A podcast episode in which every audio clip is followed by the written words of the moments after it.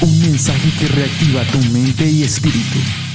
En los años 80 existió una serie estadounidense llamada Small Wonder, más conocida en Latinoamérica como La Pequeña Maravilla. Y esta trataba de un androide o un robot que simulaba ser una niña de unos 10 años de edad. Su creador la acogió junto con su familia como si fuera miembro de la misma, ya que por su aspecto la robot podía pasar como una niña común. Sin duda parecía una niña genio, ya que sus conocimientos eran mayores que los mismos miembros de la familia. Lo que casi siempre delataba a Vicky, como se le llamaba, era su forma sarcástica y poco real al momento de expresar las emociones. En la actualidad no somos androides, pero podemos alcanzar o desarrollar un coeficiente intelectual alto, mantener un buen aspecto físico, pero a diferencia del peculiar personaje de aquella serie, nuestra manera de expresar nuestros sentimientos es tan natural al punto que con un simple gesto podemos expresar gusto o disgusto por algo que sucede. Y bien cuando podemos expresar aquellas emociones o sentimientos agradables como el amor o la alegría. Pero ¿cómo expresamos esos que no son tan agradables como la ira?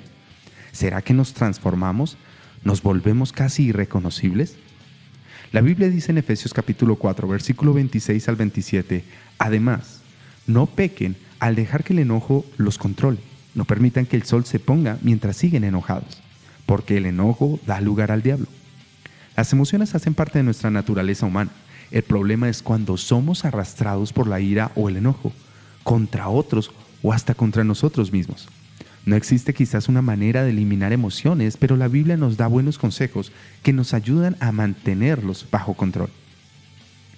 No dice que no podamos sentir, sino no dejarnos llevar por ellos. Pero adicional nos presenta un segundo consejo al decirnos no permitan que el sol se ponga mientras siguen enojados. Lo que quiere decir que entre más tiempo le des a la ira, será más difícil volver a tener el control de ti mismo. Muchos leen solo el versículo 26 y olvidan el 27.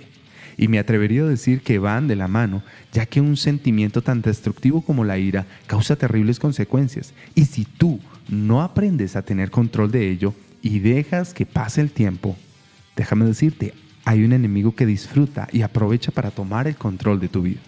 No te digo que no puedas sentir enojo como un robot, solo que cuando pienses en el terrible desastre que puede producir, te ayudará para que desarrolles dominio propio y crezcas en tu carácter como persona. Recuerda, no pequen al dejar que el enojo los controle. No permitan que el sol se ponga mientras siguen enojados, porque el enojo da lugar al diablo. Soy el pastor Miguel Santana y esto es Sobrecarga. un mensaje que reactiva tu mente y espíritu.